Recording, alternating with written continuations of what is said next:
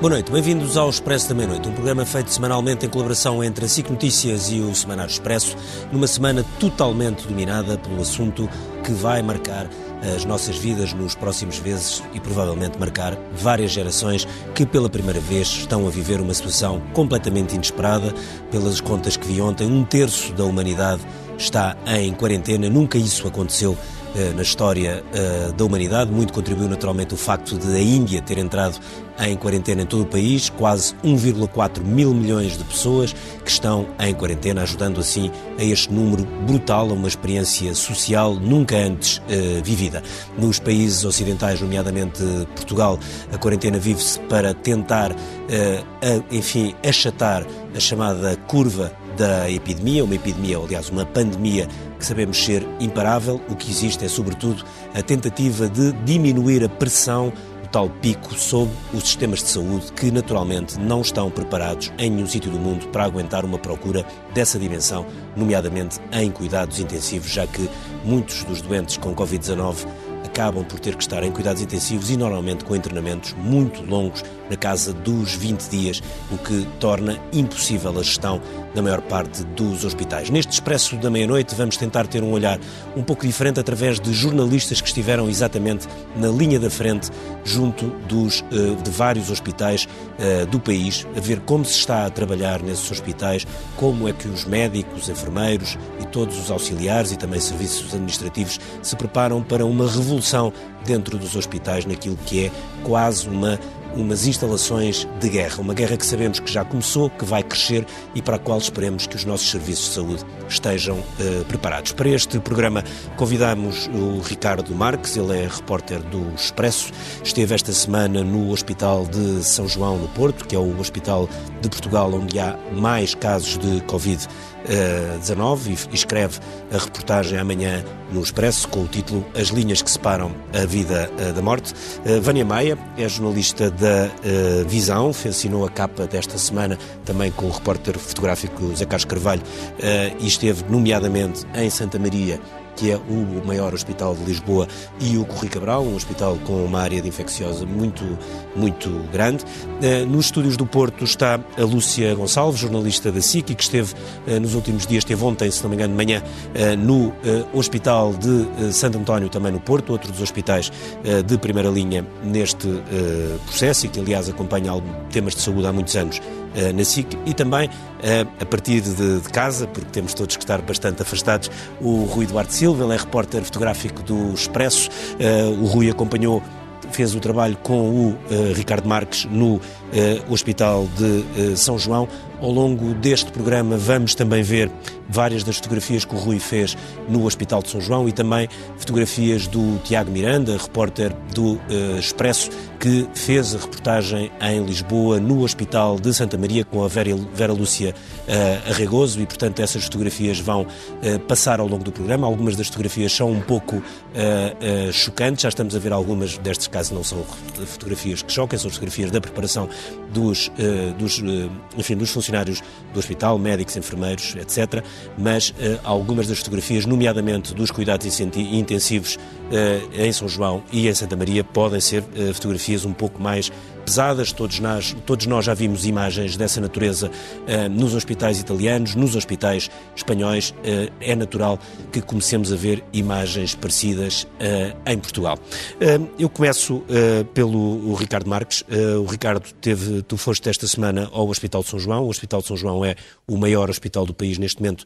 É o maior hospital do Porto, o maior hospital da região norte e é o sítio onde há mais doentes com Covid-19. Um, aquilo que tu viste uh, foi o quê? Foi uh, um, um, uma equipe, um, todo um edifício a preparar-se para o que aí vem, uh, mas que com um grau de mudança total, vê-se logo mal se chega, ou como?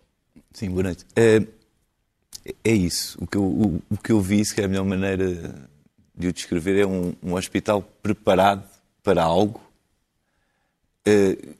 algo que as pessoas têm ideia do que pode ser, okay? e que não será bom, mas preparados, uh, conscientes do trabalho que já fizeram até agora e na expectativa. Uma expectativa que vai, uhum. vai crescendo dia a dia, as coisas estão a aumentar dia a dia, mas há sempre, há sempre aquele fantasma do da coisa grande que vem a seguir e, e com a qual vamos ter que lidar. Agora, de facto, o que é, que é essa coisa grande? São mais casos, mais eu, graves, mais tempo? Eu acho que essa coisa grande, a melhor maneira de descrever é pensar naquilo que está a acontecer em Itália ou em Espanha. Essa é a coisa grande. E essa é a coisa que todos temem, porque essa é a coisa para a qual, por mais preparação que haja, por mais uh, recursos que sejam deslocados e camas que sejam criadas, por todo o empenho, e, e não estás preparado para aquilo. E eu acho, ou seja, ninguém me disse isso, mas é uma impressão com que eu fico, é que tu preparas-te para o pior, mas o pior pode ser mil vezes pior do que tu pensas. Isto não tem paralelo na história do hospital, como a de São João? Eu acho que isto não tem paralelo em lado Eles falam do H1N1. Da... O, o, H1N1, eles falaram nisso, foi em termos de comparação, ou seja, o, H, o H1N1 era um vírus uh, diferente em termos de, de transmissão, uma, grande uma transmissão muito transmissão mais difícil, mais baixa, e eles mesmo assim tiveram seis meses para preparar o hospital para isso. Agora estamos a falar de dois meses, ou seja, é, a escala é completamente diferente do impacto do vírus e o tempo que, tu, que eles tiveram para antecipar essa chegada é muito menor. É Foram um dois meses. do tempo. Uhum. Pronto. E, portanto, agora, tu de facto entras no hospital e tudo é diferente. Eu acho que aquilo parece um aeroporto. É, uhum. Tem um fast lane para quem trabalha, mas quem chega é medida a temperatura, responde a um questionário, não andas em lado nenhum sem máscara, é tudo muito controlado. Muito controlado. E, portanto, eh, mas eh, paira ali sempre aquela sensação de que ah, vamos ver. Estamos a lidar dia a dia com o que vai chegando, estamos a conseguir lidar com todos os cuidados, mas. O número de camas de cuidados intensivos já é muito maior, isso já se nota. O número de camas é muito maior e aí está a fase da preparação. Ou seja, o que eles fizeram no São João foi adaptar uma enfermaria de cirurgia, enchê-la de camas de cuidados intensivos. Transformar uma nova unidade de cuidados intensivos, ou seja, passámos de 38 camas para 87 em dois dias e no dia em que ficou pronto começaram a entrar doentes. Porque, por exemplo, há aqui um, um médico que tu entrevistas e que lembra uhum. uma coisa que, que, que, sabe, é o, Artur, o Gertrude Paiva, uhum. Eh, e ele diz que, eh, relembra que a taxa de camas de cuidados intensivos em Portugal é de 6,4 uhum. por uh, 100 mil habitantes. São aqueles números que nós ouvimos muito. Portugal tem 6,4, uh, ou tinha 6,4 eh, quatro números de camas de cuidados intensivos, agora não sabemos, agora provavelmente temos mais. Sim. A Itália, na região da Lombardia, que é a região mais rica de Itália, onde este caso começou com força, eh, é de 12,6, quase o dobro, 12,6 camas por 100 mil habitantes. Na Alemanha é de 29,6. A Alemanha é de longe o país da União Europeia com mais uh, camas. camas. Esse peso dos números, de saberem que estamos num país que tem um baixo número uh, de, uh, de camas por, por, por, 100, por, cada, por 100 mil habitantes, pesa, nota-se, pesa, ou apesar de tudo estão mais tranquilos por, terem, por saberem que agora há mais camas em São João, que há mais camas em Santo António, há mais camas de Santa, Santa Maria, há mais camas por aí fora. Eu acho que essa tranquilidade a existir resultará apenas do facto, e, e essa consciência eu acho que tenho, e acho que toda a gente tem, que é dentro do que era possível fazer, fez. E no São João eles têm um plano maior de sete níveis, seis, sete níveis, eles estão para aí no terceiro nível do plano. Portanto, a coisa pode escalar, pode haver mais camas, mais espaços, pode haver. Uh, mais for... camas, mais espaços significa outras áreas do, hospital uh, que deixam de trabalhar, ou pronto, só trabalham para isto, não é? Pronto. Ou seja, que se dedicadas a esta parte de cuidados intensivos. Isso, é, isso está, está, está, tudo previsto. Está, está previsto um nível em, que envolve vários hospitais para tentar dar resposta a isso. Agora, eu também tenho noção e acredito que eles não não haveria muito mais a fazer. E, e a, a, partir daí tens que, fazes o que podes, preparas-te, eles prepararam-se, acima de tudo, tu, tu notas que eles estão conscientes do que fizeram, mas também estão conscientes do que pode acontecer.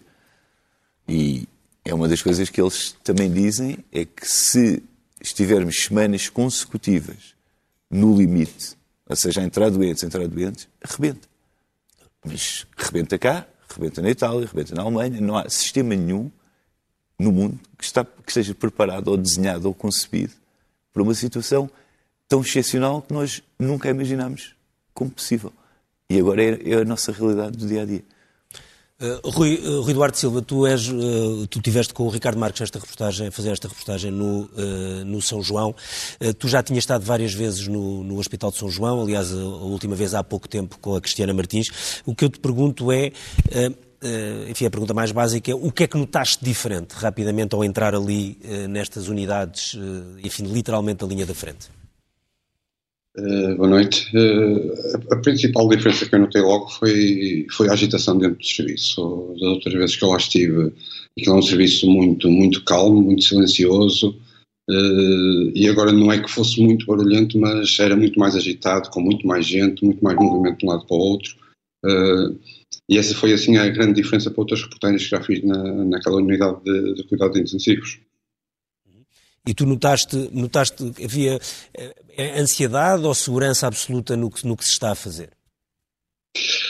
Uh, segurança absoluta nunca há, porque tudo é novo, tudo é novo, inclusive para, para, as equipas médicas, não é? Até o próprio processo de, de entrada dentro da unidade, toda, todo aquele processo de, de desinfecção, uh, tudo isso também é novo para, para os médicos, mas tal como dizia o Ricardo Marques, uh, sente-se que há uma, uma vontade de fazer mais e mais por parte, por parte das equipas Ok. Um, e diz uma coisa, um, tu em termos de, de, de, de, um trabalho destes como fotógrafo, uh, tu tens obviamente uma vantagem, quer dizer, depois tens, fazes a escolha depois das fotografias, uh, mas tu quando entras aqui, entras em imagens, ah, é, isto é uma questão, enfim, se calhar interessa-nos mais a nós jornalistas, mas as pessoas que estão em casa seguramente também interessa, que é, por um lado, as imagens que chocam têm uma, uma vantagem, se quisermos, de ser um murro no estômago para toda a gente acordar, e nomeadamente acho que quase todas as pessoas que viram as reportagens, nomeadamente da Sky News em Bergamo, ficaram claramente, que a SIC passou claramente impressionadas com o que aquilo se viu, mas há sempre uma questão que é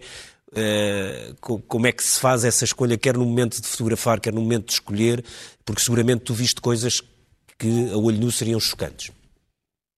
Uh, sim, é assim, eu, eu quando, quando eu tive alguma ansiedade antes do trabalho, como é normal numa situação destas, mas, mas depois quando começo a fotografar sou tal, de tal forma absorvido por, uh, pelo que estou a fazer, pela, pela, pela responsabilidade de, de, conseguir fazer fotos que transmitam exatamente o que se está a passar, uh, que acabo por ser absorvido no momento em que estou a fotografar essa sensibilização, esse sentimento, a mim aparece-me um bocadinho depois, precisamente como, como estavas a falar, quando, quando eu descarrego as fotos e estou a vê-las uma a uma e estou a, a, reviver aqueles momentos de cada fotografia, uh, aí sim, aí há um, um sentimento mais forte, de, às vezes até nestes casos até de alguma impotência.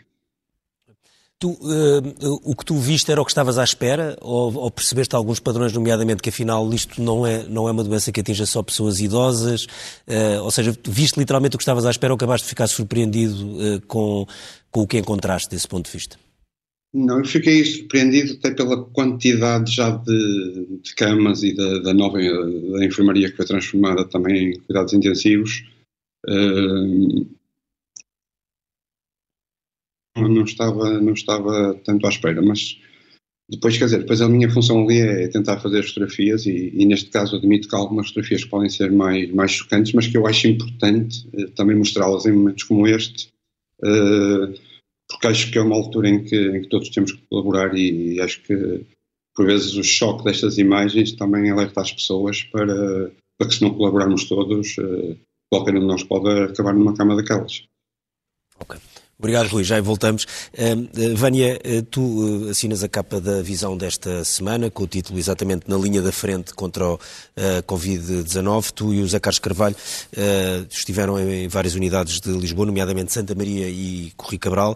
o que se sente em Santa Maria é muito parecido com, com, com este retrato que ouvimos do Ricardo e do Rui em São João, ou há outras diferenças? Uhum. A, a, capa foi feita também pela Sara Beluís, que esteve Sim. no Hospital da Estefânia, e também pela Sónia Calheiros, que fez a parte mais relacionada com o INEM. Eu e o José Carlos Carvalho estivemos, de facto, no Correio Cabral e em Santa Maria, que foi onde, de facto, percorremos melhor o circuito destes, destes doentes com, com Covid-19. Um, a sensação é semelhante àquilo que o Ricardo estava a descrever. Quando chegámos a Santa Maria, ficámos surpreendidos porque muitos corredores estavam vazios. Uh, e isso foi uma surpresa, mas como toda a atividade uh, não urgente do hospital foi suspensa, uh, de facto a atividade concentra-se toda onde estão a ser atendidos estes pacientes, portanto nas unidades de cuidados intensivos e nas enfermarias que foram direcionadas só para estes pacientes. E, portanto, há um grande contraste no hospital e nós sentimos isso, porque há uma parte que, de facto, com essa suspensão da atividade que está muito mais tranquila e depois há uma parte que há, onde há esse rebuliço e nós assistimos a isso, até com o equipamento que é preciso vestir para chegar perto destes pacientes, portanto, aí há toda uma dinâmica uh, muito, muito forte a, a, acontecer. E sentimos esse contraste, e tal como falava o Ricardo, é engraçado que várias pessoas, curioso que várias pessoas nos falaram sobre isso, o clima de ansiedade e de tensão que existe, Uh, e que muitos profissionais nos falaram sobre isso, uh, mas também da ansiedade de ser muito maior antes de começarem a receber pacientes. E agora que começaram a receber pacientes, também percebem que estão mais preparados e que, pelo menos por enquanto, que conseguem dar resposta. E isso também é algo que era muitas vezes repetido, que era nós agora estamos a conseguir, para a semana nós não sabemos se vamos conseguir. E isso, claro, que provoca ansiedade. Agora, ele já tem uma ideia do que é que pode ser a próxima semana e outra. É que nós olhamos para aqueles números que saem no, no boletim, na conferência de imprensa da hora da almoço, e olhamos com uma certa abstração. É, há mais 200 eh, casos, ou há mais 400 casos, e há mais X graves, morreram X pessoas é, para nós são números relativamente abstratos, depois fazemos as contas das percentagens e depois uhum. discutimos, uhum. enfim, as, as, curvas exponenciais, logarítmicas, etc. Enfim, há uma grande discussão abstrata eh, por parte uhum. de jornalistas e especialistas em epidemiologia e outros matemáticos que se dedicaram muito à causa no, nas uhum. últimas semanas. Uhum. Mas os médicos, quando olham e quando veem as projeções, sabem o que é que isto lhes quer dizer, não é? Sabem o que é que é, de repente, se em vez de terem 50 pessoas no serviço, têm 200. Uh, e sabem qual é a capacidade. Sabem, sabem. Isso, isso por acaso também foi algo que abordámos. E é curioso que houve uma, uma, uma enfermeira, a enfermeira Anabela Coelho, em Santa Maria, que me dizia: Eu posso lhe garantir que não vai haver um profissional de saúde uh, a passear na marginal, porque nós sabemos o que é que pode ser o pior cenário. Portanto, nós não vamos arriscar. Um, e, e, isso foi muito repetido. E houve outra enfermeira que me disse que quando ouvia notícias de que as pessoas andavam na rua, que começava a chorar porque pensava que as pessoas não estavam, não estavam a perceber o compromisso que era de facto necessário. Um, e isso é uma coisa muito repetida, porque um, aquilo que nos dizem é que sozinhos eles não conseguem. E nós chamamos de heróis e tudo mais, e eles recusam muito esse epíteto porque uh, eles querem que o compromisso seja de todos e que todos uh, assumam esse, esse, esse, papel de heróis e o papel de cada cidadão é muito, muito importante. Um, a questão de não conseguirem dar resposta, por exemplo, nós tivemos também nos cuidados de, no Serviço de Medicina Intensiva de Santa Maria, que neste momento tem, tem 90 camas, consegue albergar uh, 90 pacientes 90 em... camas são mais do que as que tinha? Sim, sim, são mais do que as que tinha. Só, uh, nós fomos lá, nós estivemos lá na segunda-feira e, entretanto, houve uma doação de 30 camas de cuidados intensivos, até por figuras públicas, completamente equipadas, também com ventiladores.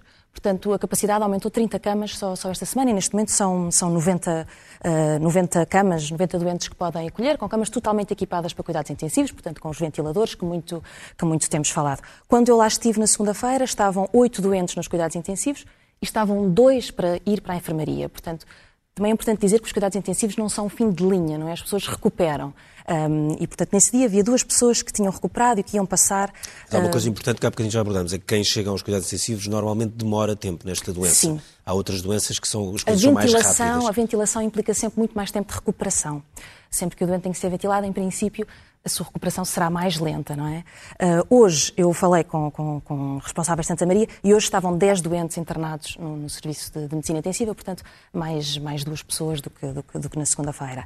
Um, mas na medicina intensiva há essa plena consciência, até porque, como estava a dizer o Ricardo, vê-se os cenários do que se passa em Espanha e em Itália, e esse é o grande medo que se possa repetir um cenário daqueles em Portugal.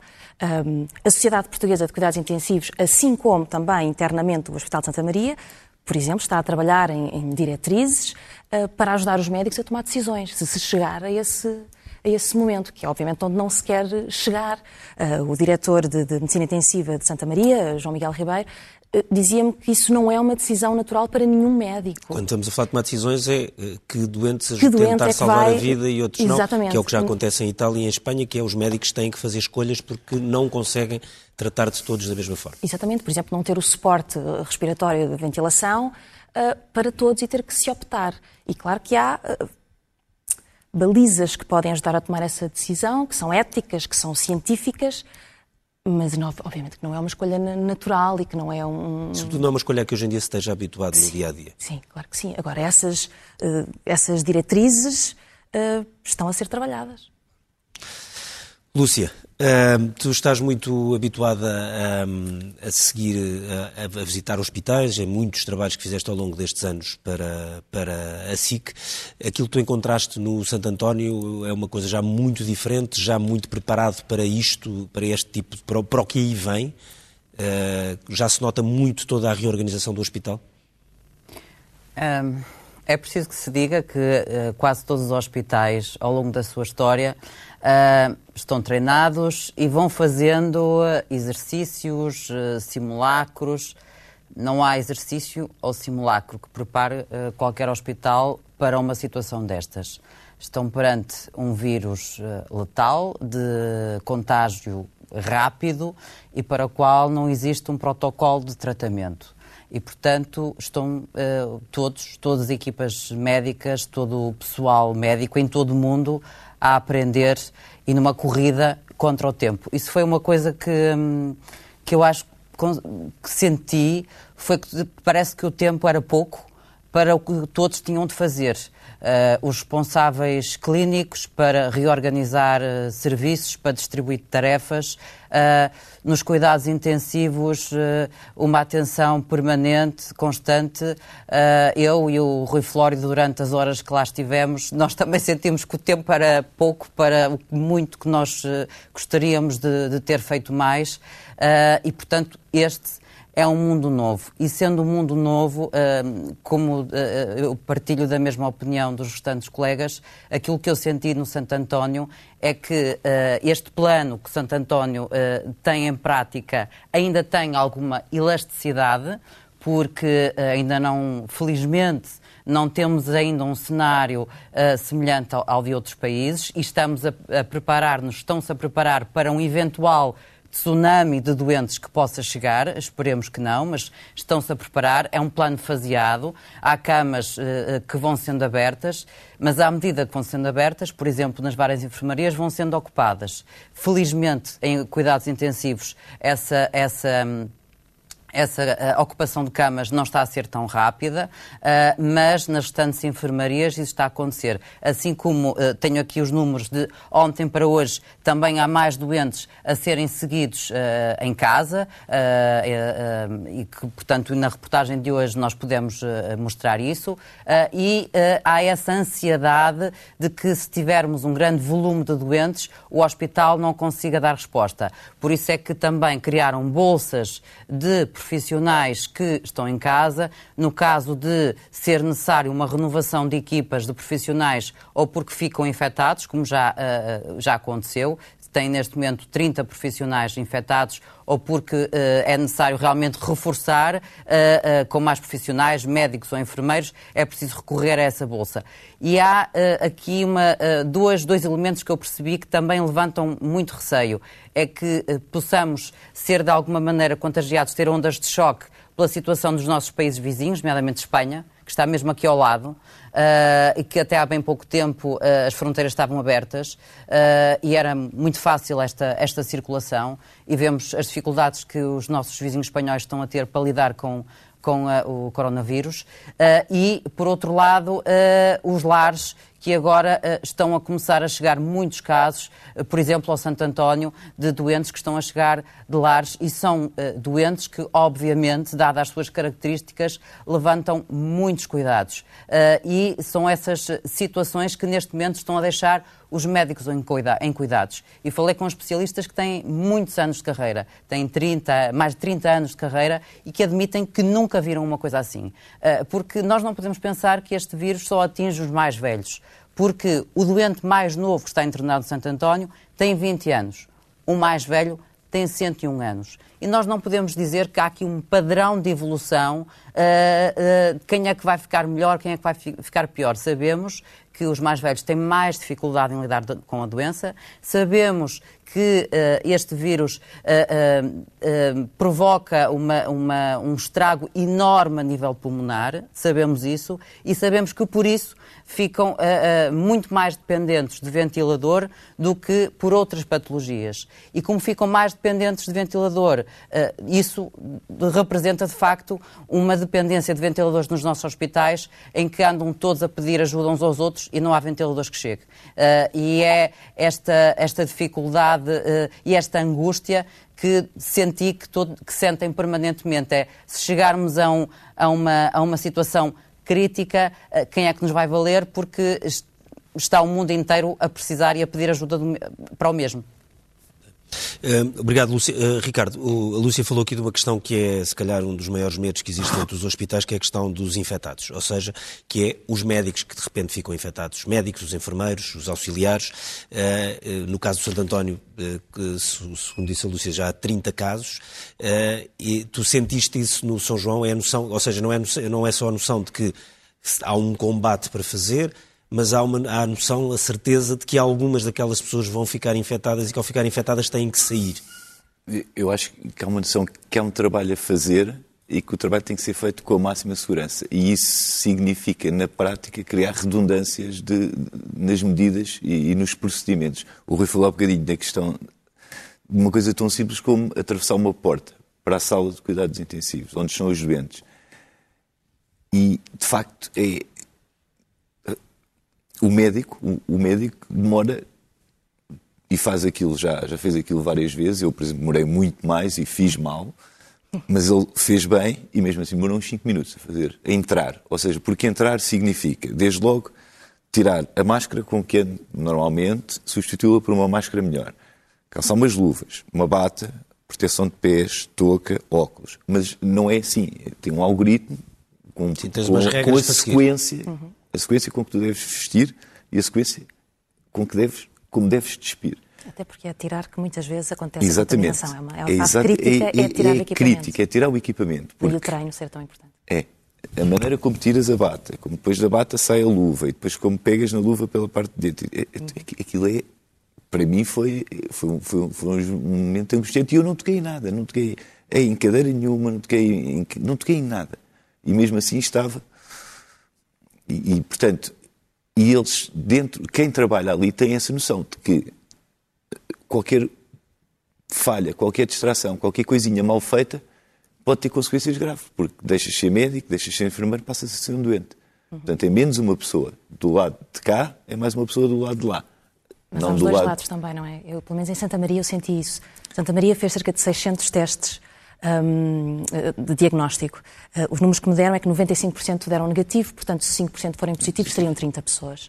Uh, essa é uma preocupação, uh, o equipamento de proteção. Nesta fase, pelo menos em Santa Maria, na minha amostra, toda a gente me disse que não tem essa preocupação neste momento. Um, mas a preocupação do contágio está sempre lá, porque é muito difícil de reduzir a zero. E há a questão profissional, não é? De, de contaminar colegas, mas também há a questão da família. Da família. eu falei com pessoas que não estão a viver com a família Sim. neste momento porque têm medo de contagiar a Sim. família. Os filhos. E, portanto, estão a viver em casas alugadas, em casas de família que estão vazias. Um, e esse também é, é outro lado da mesma, da mesma questão e deste uh, medo de ser um Mas, veículo de transmissão, não é? De contribuir para o problema que, que eu, eu, quer. O que eu pensei na altura, quando, quando, quando eles, eles criaram no São João em toda a parte, tem umas linhas no chão, uma verde e uma amarela, para uhum. distinguir bem a zona limpa da zona Sim, de zona verde, e tudo. Amarela, yeah, pronto, isso tudo. Sim. E nós, quando fomos lá na quarta-feira, como eu disse, havia doentes, havia, o Rui falou em alguma agitação, ele já lá tinha estado antes, eu não, mas imagino que sim. Uhum. Havia uma agitação superior, mas de um modo geral a situação estava calma, estava controlada. Agora, eu imagino que será aquilo numa situação de. Com mais 40 ou 50 Com mais 40 casos. ou 50 pessoas por todo lado, o, o, o que é que acontece às linhas? Mas ainda alguém vai ver as linhas? Todo esse há ambiente... que já foram, pelo menos em Santa Maria, há equipas que já foram reforçadas com mais pessoas por causa do tempo que se perde a equipar Pronto, é isso, mas agora imagina, por exemplo, e estão, é? e estão com 10 doentes. Uh, os cuidados intensivos, mas cerca de 50 pronto, mas, ao todo, Pronto, agora imagina isso vezes 10, vezes uhum. 20, uhum. Uh, o espaço fica todo alterado, os procedimentos, tudo é diferente. Não sei se tu assististe a, a tudo isso, tem que ser mais no rápido. meu caso eu assisti a, por exemplo, apontar coisas tão simples como a temperatura dos pacientes, que é feito com alguém que vai ter com, com, o paciente e que grita, no, no, caso de Santa Maria, não é? grita a temperatura, grita a tensão arterial e alguém está fora da zona vermelha a apontar que é para limitar ao mínimo o, o, contágio e levar coisas para a zona vermelha que depois, à saída, possam estar Sim. contaminadas. E, portanto, uma série... É uma reinvenção do hospital, é uma reinvenção, é? É uma reinvenção total da maneira como se funciona. É, mas ainda estamos num, numa fase controlada, em que Sim. há tempo para pensar uhum. e fazer Sim. isso e tudo isso, não é? Eu, eu, pensei foi, quando isto acelerar, vamos ter, toda a gente vai ter tempo para ter, eh, gritar, pisar, vestir, não sei.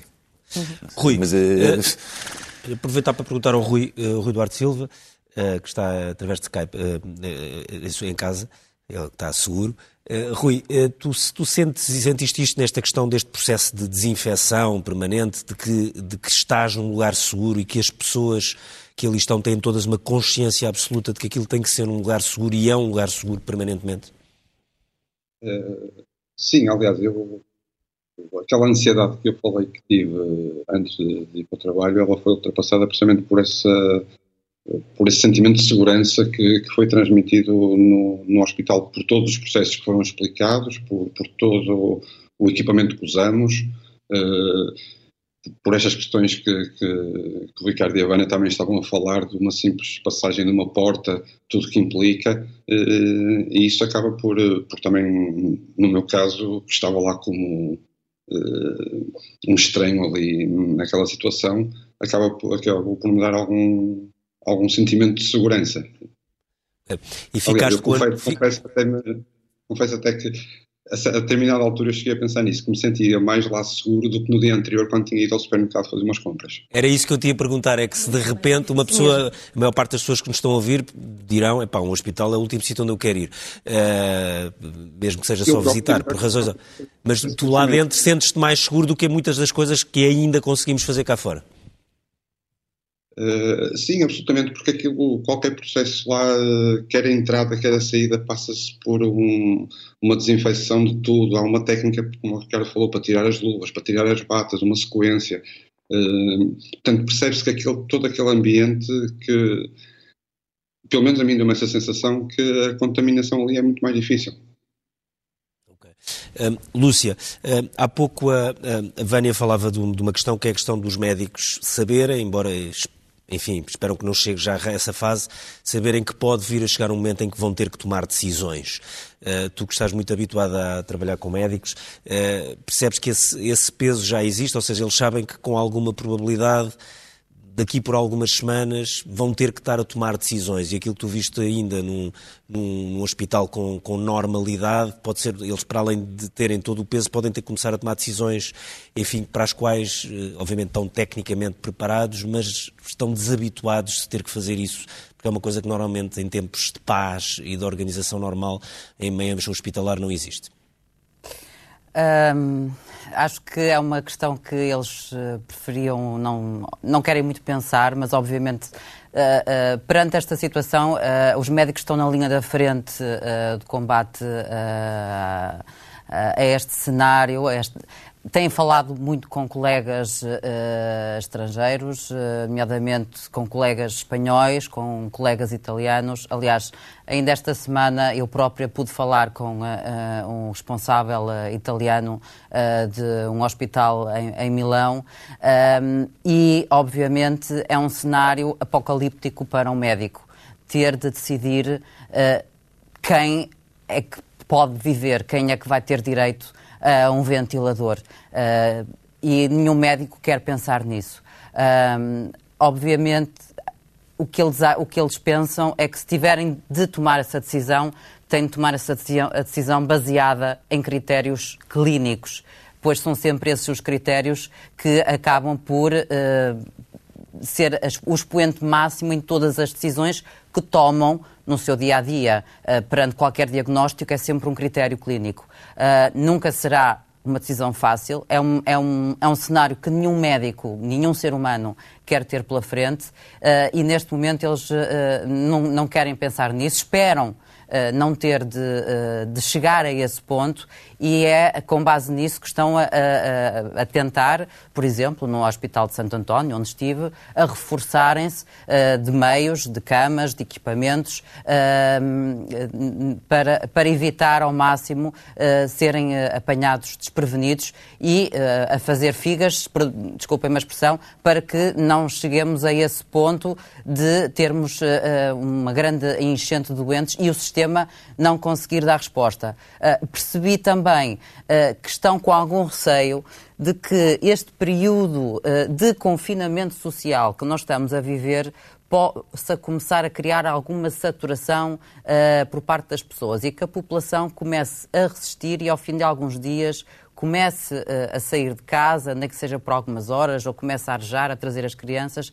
Foi uma das coisas que eles pediram. Uh, aliás, esse apelo ontem, entrou na reportagem de ontem, que as pessoas resistam a isso que, uh, mesmo que eventualmente sintam que os números comecem a, a, solidificar ou que não subam uh, e que percebam que, e que achem que possa começar a ser seguro sair à rua, que resistam a essa tentação. Porque isso é o pior eh, que pode haver. É essa ilusão de que uh, isto está a acalmar. Isso é o pior que pode, que pode acontecer, porque isso realmente iria, obviamente, desplotar uh, casos e iria criar uma pressão sobre o sistema que nós não, não teríamos qualquer capacidade de responder. Ok. Uh, Vânia, tu estiveste num outro hospital em Lisboa, Corri Cabral, um hospital que ainda esta semana foi visitado uh, pelo Governo, um hospital com, enfim, na parte das doenças infectocontagiosas uhum, muito conhecido, linha da frente, mas não nesta parte dos cuidados intensivos, não é, uhum. não é propriamente, não tem a ver nem com Santa Maria, nem com, com São João, está ligado, aliás, depois se não estou em erro, ao Hospital de São José nesse aspecto. Uhum. Uh, a minha questão é, o que sentiste aí é muito diferente do que viste em Santa Maria, ou não? Um, não, é tão, não é tão diferente no sentido em que também estão numa fase de grande preparação e também de alguma expectativa. Um, é um serviço, o Serviço de Infecciosas do, do Corri Cabral é, é um, um, um, serviço que vem especialistas de vários pontos do país para aprenderem com eles. Portanto, é, é um serviço com muita experiência. Um, o hospital está uh, preparado ou está a preparar-se para poder estar 100% focado na Covid. Eh, também já suspendeu toda a atividade eh, não urgente, já não tem urgência há uns anos, portanto agora também está com uma aparência eh, bastante calma, digamos assim. Abriram um centro de rastreio num edifício que pertencia à, à antiga urgência, onde estão a fazer mais de 100 testes diários.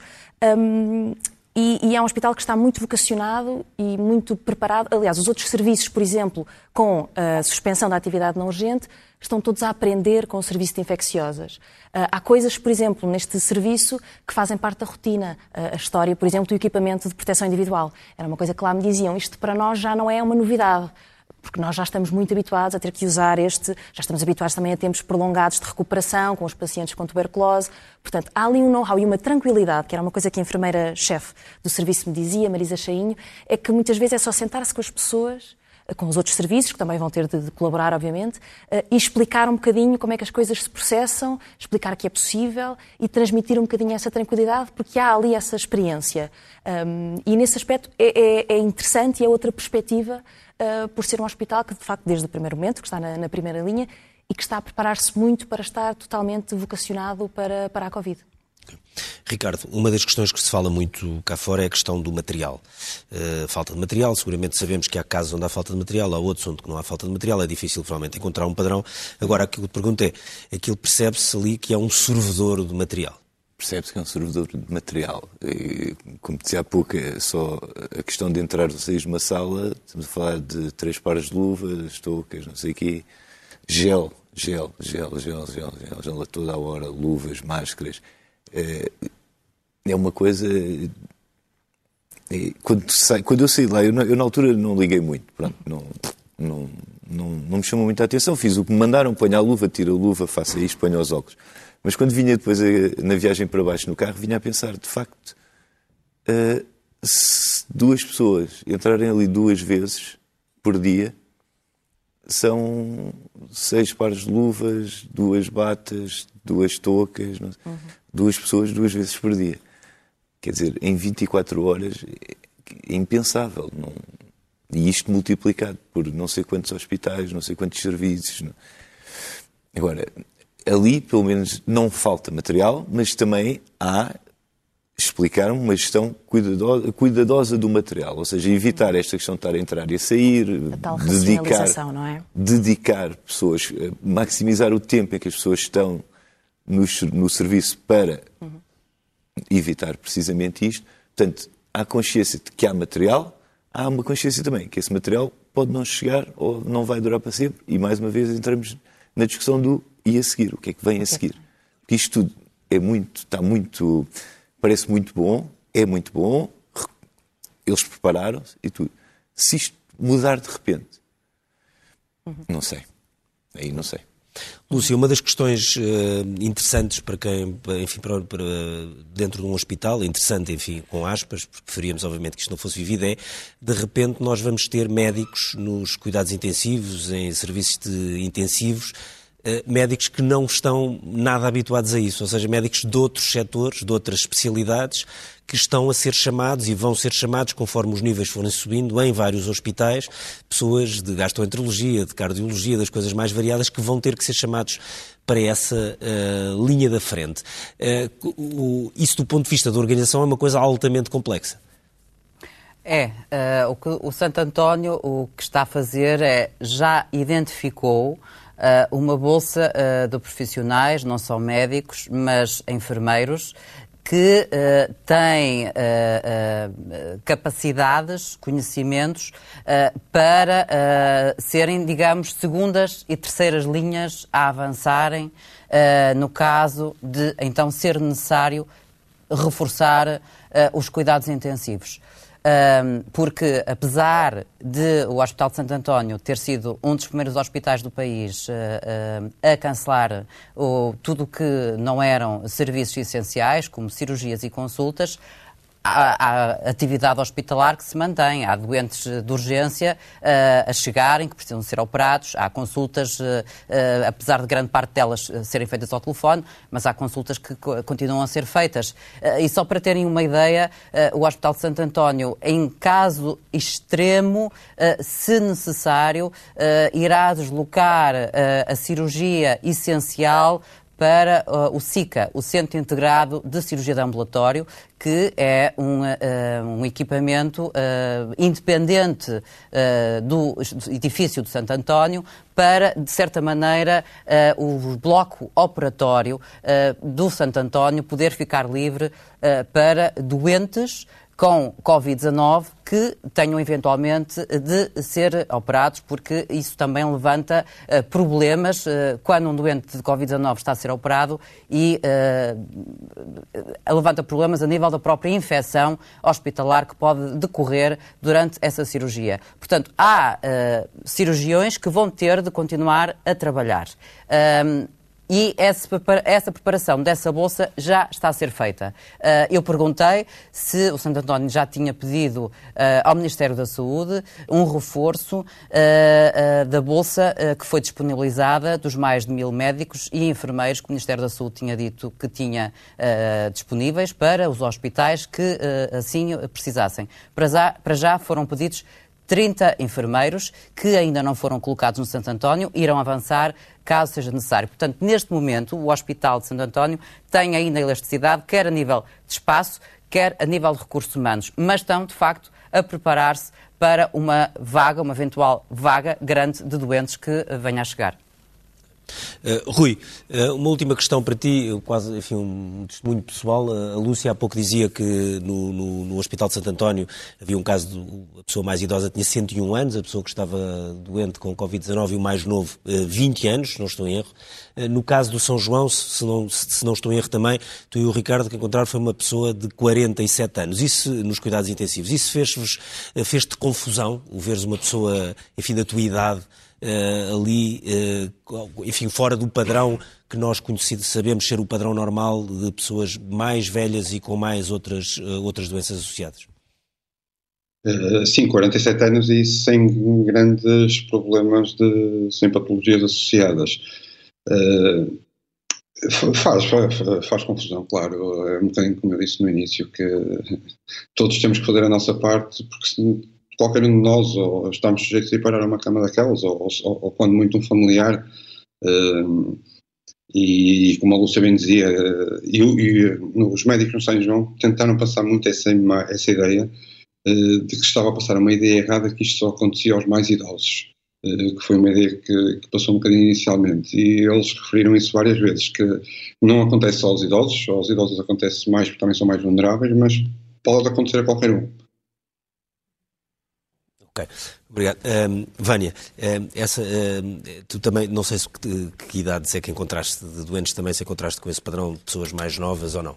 Sim, eh, numa das enfermarias onde nós estivemos, uma das pessoas mais novas, que tinha 57 anos. Aí, por acaso, lembro-me de termos falado sobre isso, noutras não, não tenho tão bem de memória. Uhum. Mas foi uma mensagem que, por exemplo, o diretor da Medicina Intensiva de Santa Maria também disse que era preciso passar, que é a questão de não serem só afetados os mais velhos, todos termos de ser solidários e também haver muitos casos nos 40, nos 50, nos 60, e se virmos os dados até que saíram hoje também mostram isso, que a maior parte dos casos é entre os 40 e os 49, se não estou, se não Sim, estou em erro. Os infectados. Exatamente, os infectados.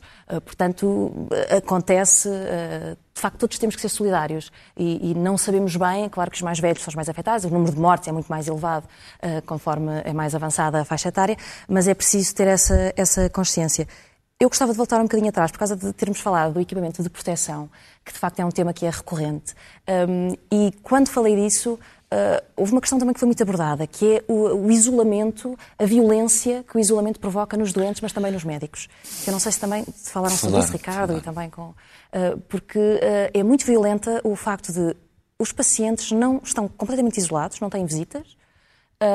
Os médicos e os enfermeiros e os outros profissionais que se aproximam estão totalmente equipados, são uma espécie de robôs, figuras de ficção científica.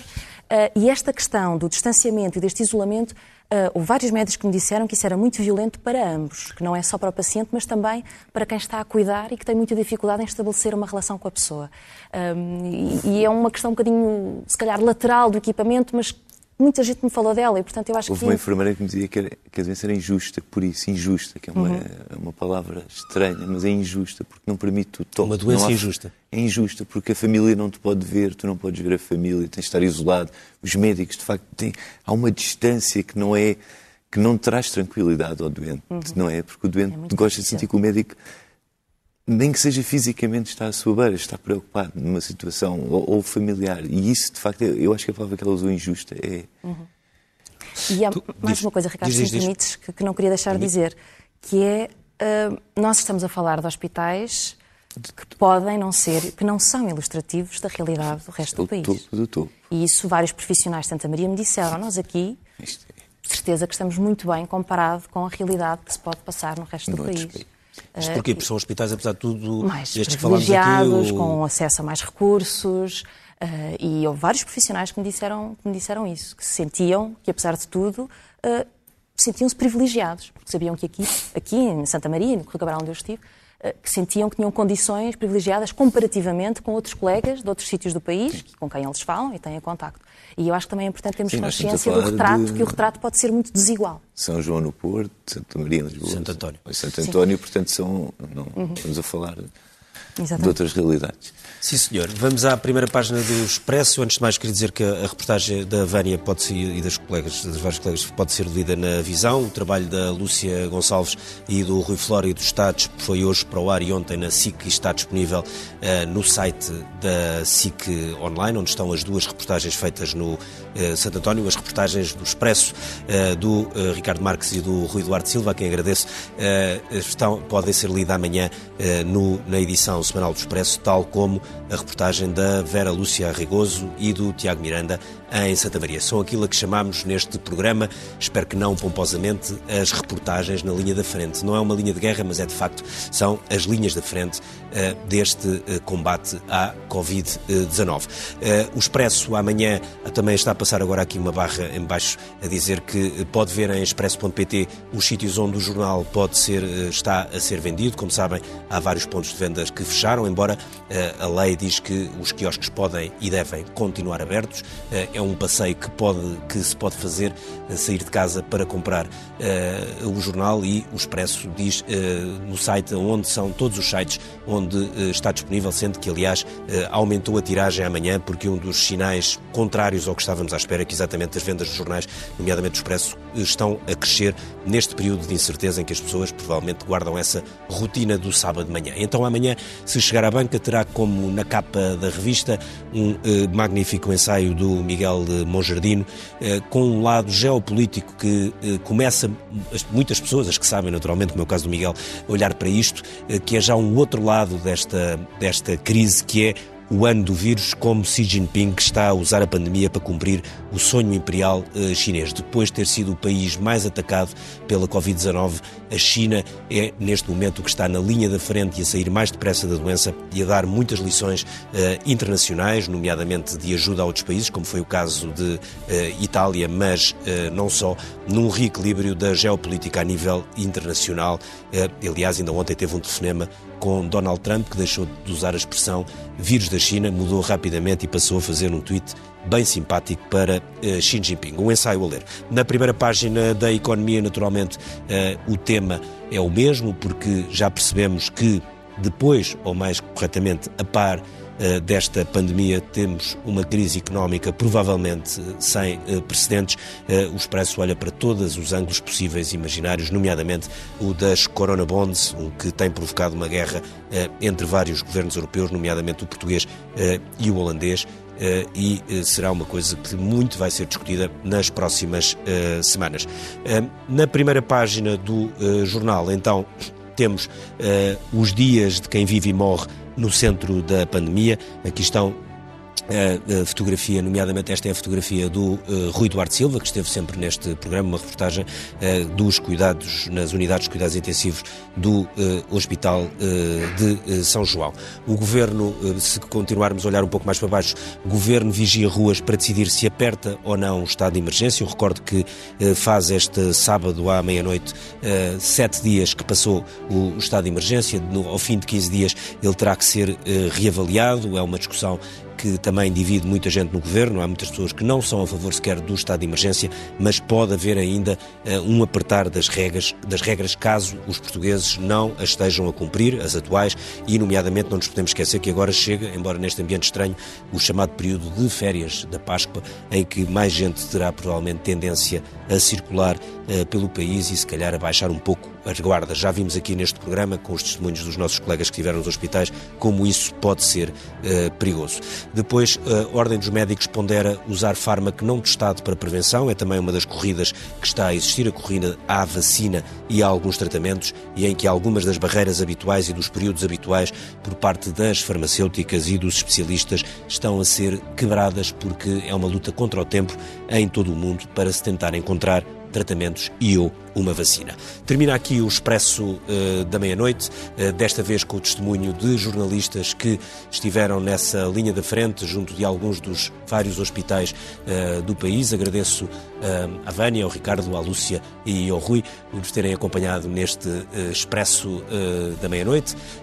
e nós voltamos dentro de uma semana. Eu não volto, que vou estar em casa sete dias, é assim que nos dividimos na SIC. Estará aqui o Bernardo Ferrão e a Angela Silva, que não estiveram na redação esta uh, semana. Até à próxima sexta-feira.